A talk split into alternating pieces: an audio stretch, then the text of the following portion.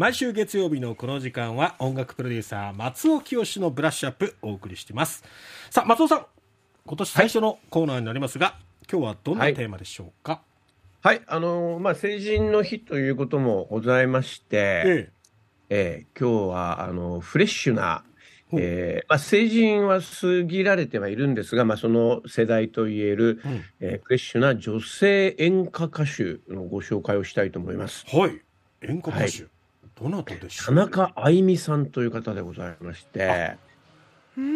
これ年末のそうです。レコード大賞、はい、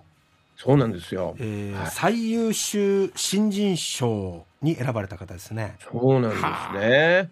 あのレコード大賞っていうのはそのその本性の部分で、ええ。えー、かつてのように演歌歌手の方が存在感を示すというのは大変難しくなっているんですね。えー、もういわゆるいわゆるポップスポップ畑の方が、えー、はい。えー、大賞争いのメインとなってきたしいのですが、えー、そんな中で新人賞の部門、最優秀新人賞の部門は、あの、まあ、演歌の、演歌とか歌謡曲と言われている世界の人たちが、うん、えー、まあ、まだ、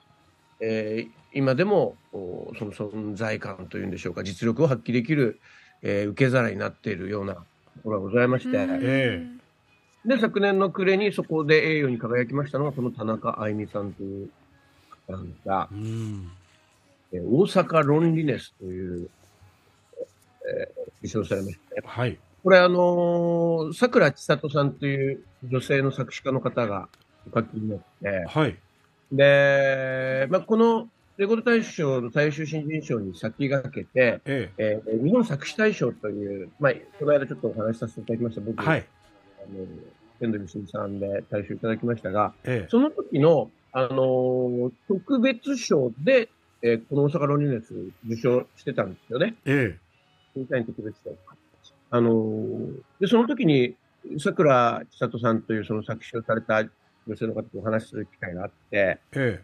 で、で、あの、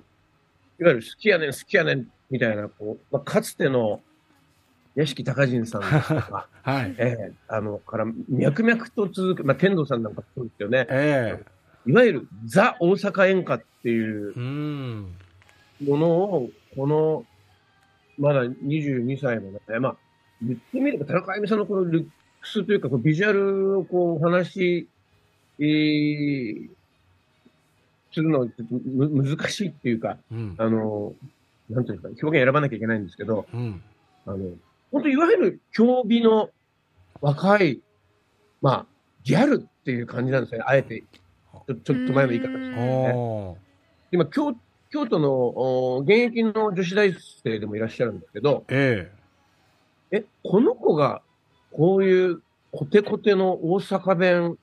えー、通う、通って歌ってるんだっていう意外性があって、ええ、まあその、桜千里さん言わせると、まあそこがもう狙いで、で、出てくる男の人この大阪ロリネスって曲の中で出てくる、まあ、男女の、こう、なんて言うんでしょうね。あまあ、ラブゲームみたいな内容なんですが、ええ、出てくる男の人、ちょっと悪いですねって僕言ったんですね。ええ。ええ。でその桜先生曰く、はい。まあ、こういう男の人ってちょっと魅力的ですよねっていうふうにおっしゃってたから、ええ。だから、あえてそういう、あのー、まあ、夜の世界でずっと歌われてきたような男女の、まあ、ある種こう、なんて言うんでしょうね、こう、古典的とも言えるような、うん、あの、男女の機微みたいなのを、この競技の容姿を持った若い、えー、田中あゆみさん、そしてこの田中あゆみさんっていう人はもう、声がね、魅力的で、こうソウルフルというか、パンチありますね。そうです、ソウルフルですね。もう一気に、あのー、大人の夜の世界に引きずり込むような、うん、まあ、あえて言うなら昭和っぽい、えー、絵柄を描ける、そういう声の持ち主でありまして。もし、松尾さんが依頼されて、田中あゆみさんに歌わせるとしたら、どんな世界を描きたいですか？描きますか？えー、っとね、まあ、もちろんもうこういう大阪ロンリネスっていう素晴らしい曲があるから、ええ、それと差別化を図らなきゃいけないんですが、あのもし書かせたことになるんであれば、うん、まあ、この大阪ロンリネスに敬意を表した、ええ。えー、ここで打ち出された、うん、女性像っていうのを含みながら、何か新しいサムシングを加味したいなと思います。その新しいサムシングっていうのは、うん、あおそらくは、まあ、あのー、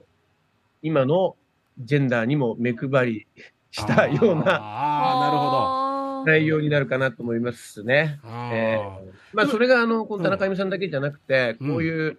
うん、歌世界が今後もどうやって、えー、伸びていくかっていう希望かなというふうに思ってますし、うん、まあ、その、世界的に言うと MeToo のムーブメント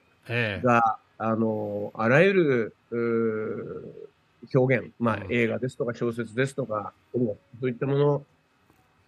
うんうん、なんていうのかな、描くにあたって、そこの絵の目配りが今必須になっているわけで、うん、そうですね。そことの共存というのが、まあ、うん、あの、演歌や歌謡曲にとっても、あの、必須になっていくのは、必然だと思ってます。ちょっと僕はまあ、そこに関していろいろ思うところあって、あの、この短い時間で話せないんですが、まあ、田中恵美さんという方は、それを描くにふさわしい存在じゃないかなというふうに思いますね。だから声そのもので女性の自立を打ち出せるような、そういう希少な、ええ、あの才能の持ち主だと思いますね。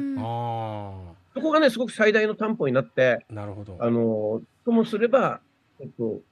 古びた景色なんだけども、うん、なんかそれに新しい、えー、風を吹き込ませることができるのかなっていうのが、この大阪の2年の面白さだなっていうふうに思うんですね。うんうん、こういうこう曲、歌謡曲、演歌、はい、こういった歌を聴く機会、場面っていうのがもっとね、多くなるといいですね。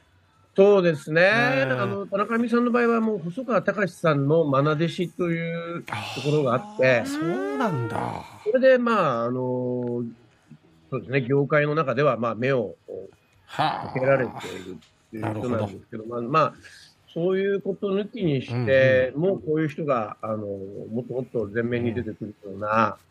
これ僕に言わせるとね、こうアメリカの今 R&B とかヒップホップっていうのが全盛ですけど、うん、まあそれを支えるゴスペルみたいな、うん、それがまあ日本でいうところの、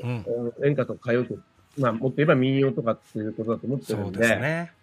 はい、このルーツなき、えー、音楽のたどり着く先っていうのは明るいとは思えないので、うん、そういったものにも光が当たるような、うんなんかね、その紅白歌合戦なんかの演出見てもね、うん、あの、いろいろ思うところありますよね。そうですね。はい、さて、えー、8時40分過ぎのキャッチアップでは、どんなお話になりそうですか？はい、あのー、まあ、今、あの、たまたまこの話の流れでゴスペルっていうふうに言いましたけれども、ええ、あの、まあ、ゴスペルとか R&B の、人たちであれば、まあ、あの避けて通ることができない。70年代のフィラデルフィアソウルというジャンルがございます。番組で何度かお話したことあるかもしれませんけどもね、ええ。ー、そこの、まあ、アメリカのそのフィラデルフィアのソウルシーンの重鎮でありましたトム・ベルという方が、え、昨年の暮れに亡くなりましたので、え、彼の偉業を称えながらその代表作を聞いてみたいと思います。はい、お楽しみに。